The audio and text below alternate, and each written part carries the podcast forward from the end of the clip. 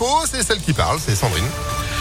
Bonjour Sandrine Ollier. Bonjour Phil, bonjour à tous. À la une, combien d'enfants ont été victimes du père Louis Rib Hier midi, le diocèse de Lyon a tenu une conférence de presse pour revenir sur les dernières accusations d'actes pédophiles qui visent un prêtre décédé en 1994. Des faits prescrits qui se sont déroulés dans les années 70 et 80.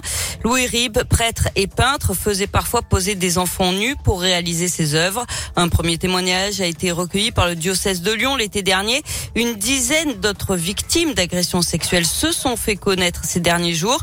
Pour l'archevêque de Lyon, Olivier de Germay, le travail de la commission indépendante sur les abus sexuels dans l'église, qui a rendu son rapport à l'automne dernier, permet aux victimes de se sentir plus écoutées. Je crois que ça a vraiment déclenché quelque chose et que de, depuis le rapport de la SIAZ, il y a de plus en plus de personnes victimes qui sont signalées.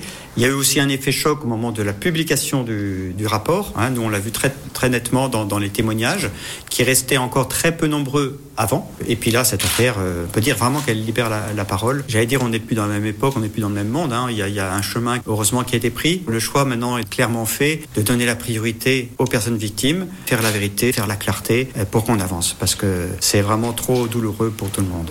Et l'appel à témoins se poursuit sur les diocèses de Lyon, Grenoble et Saint-Étienne. Quant aux œuvres du Père Rib, celles qui appartiennent à l'Église seront décrochées. Attention, la qualité de l'air se dégrade. Un nouvel épisode de pollution est en cours dans le bassin lyonnais le Nord-Isère. C'est une alerte jaune pour le moment. Vous êtes donc invité à réduire votre vitesse sur les routes. La métropole de Lyon prolonge la concertation sur l'amplification de la ZFE, la zone à faible émission. Elle devait se terminer le 5 février. Ce sera finalement un mois plus tard. Vous avez donc jusqu'au 5 mars pour donner votre avis et faire des propositions sur le périmètre, les dérogations, les aides nécessaires et les prochaines étapes de mise en œuvre de cette ZFE. Un conseil de défense sanitaire ce matin, le gouvernement devrait prolonger les mesures de restriction pour une durée de deux semaines supplémentaires. Hier, Elisabeth Borne a déjà annoncé la prolongation du télétravail obligatoire trois jours par semaine. Jour de mobilisation aujourd'hui dans l'éducation nationale. Les syndicats dénoncent toujours une situation intenable dans les écoles, collèges et lycées. À Lyon, une manifestation est prévue à 17h devant le rectorat. Et puis ce drame dans le Jura, quatre adolescents ont perdu la vie dans un accident de la route sur une route verglacée. La conductrice, une jeune majeure, a perdu le contrôle de son véhicule qui a terminé dans les eaux du lac de Chalin. Elle n'a pas survécu. Trois autres lycéens mineurs sont également décédés. Un cinquième occupant a pu s'en sortir et alerter les secours. Et puis le cinéma rend hommage à Gaspard Huliel. L'acteur de 37 ans est décédé hier après un grave accident de ski en Savoie. Il est entré en collision avec un autre skieur au croisement de deux pistes bleues. Il était notamment connu pour avoir joué dans des films comme Saint-Laurent, Un long dimanche de fiançailles ou encore Jacou le croquant. Pour Pierre Ninet, qui avait lui aussi incarné Yves Saint-Laurent à l'écran, Gabriel Huliel était la bienveillance et la gentillesse, la beauté et le talent. Euh, pour la ministre de la Culture, Roselyne Bachelot, sa sensibilité et l'intensité de son jeu de Gaspard Huliel un acteur d'exception. Le cinéma perd un immense talent. Allez, pour terminer avec du hand, ce soir, début du tour principal pour l'équipe de France à l'Euro. Les Bleus, inclus pour l'instant, affrontent basse 20h. Enfin, du tennis avec l'Open d'Australie, la fin du deuxième tour euh, et un exploit d'Alizé Cornet qui s'est offert la numéro 3 mondiale. L'Espagnol Muguruza en 2-7. Benoît Père tente lui aussi de se qualifier pour le troisième tour. Il mène pour l'instant 2-7 à 0 contre le Bulgare Dimitrov. Les deux joueurs en sont donc au troisième set. Et puis Richard Gasquet est aussi sur les cours. Il affronte un néerlandais. il a pas de nom. Euh, si, un nom, mais je le dirai pas. Il s'appelle juste le blanc. Non, il s'appelle Van de Zandsup. voilà. Donc, euh, c'était pas la peine de le dire. c'est rigolo. Non, mais vous adorez le tennis et nous aussi. Merci beaucoup, Sandrine, pour l'info qui continue sur Impact FM. C'est pas beau de se moquer. Moi? Non, non, mais je le dis. Ah, jamais, jamais. Alors, c'est pas du tout mon genre. 8h35, vous êtes de retour à 9h? Oh, certainement. Allez, à tout à l'heure.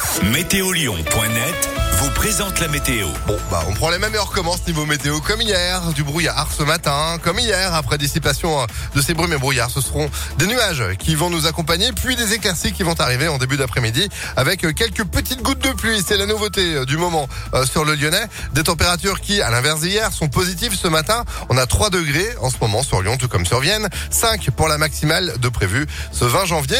La tendance des jours à venir, demain vendredi, bah, c'est pareil, tout comme ce week-end d'ailleurs, avec toujours euh, ces éclaircies, des nuages, quelques pluies, puis du vent qui va souffler. Vent de nord demain, pour nous rappeler qu'il fait pas bien chaud. Allez, belle matinée avec avec nous. On va parler euh, sport, tous en tribune avec Impact FM. Juste après Michel Berger, voici celui qui chante sur Impact. Celui qui chante son histoire, à notre histoire, au fond de lui. Celui qui chante rejoint le ciel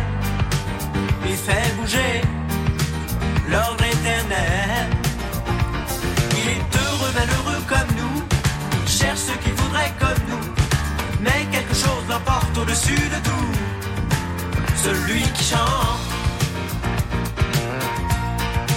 Celui qui chante retrouve la vie, retrouve le cri de l'enfant Dieu. Celui qui chante se sent grandir et sent sa force au bout des doigts. Il se cherche des raisons comme nous, se pose des questions comme nous, l'emporte au-dessus de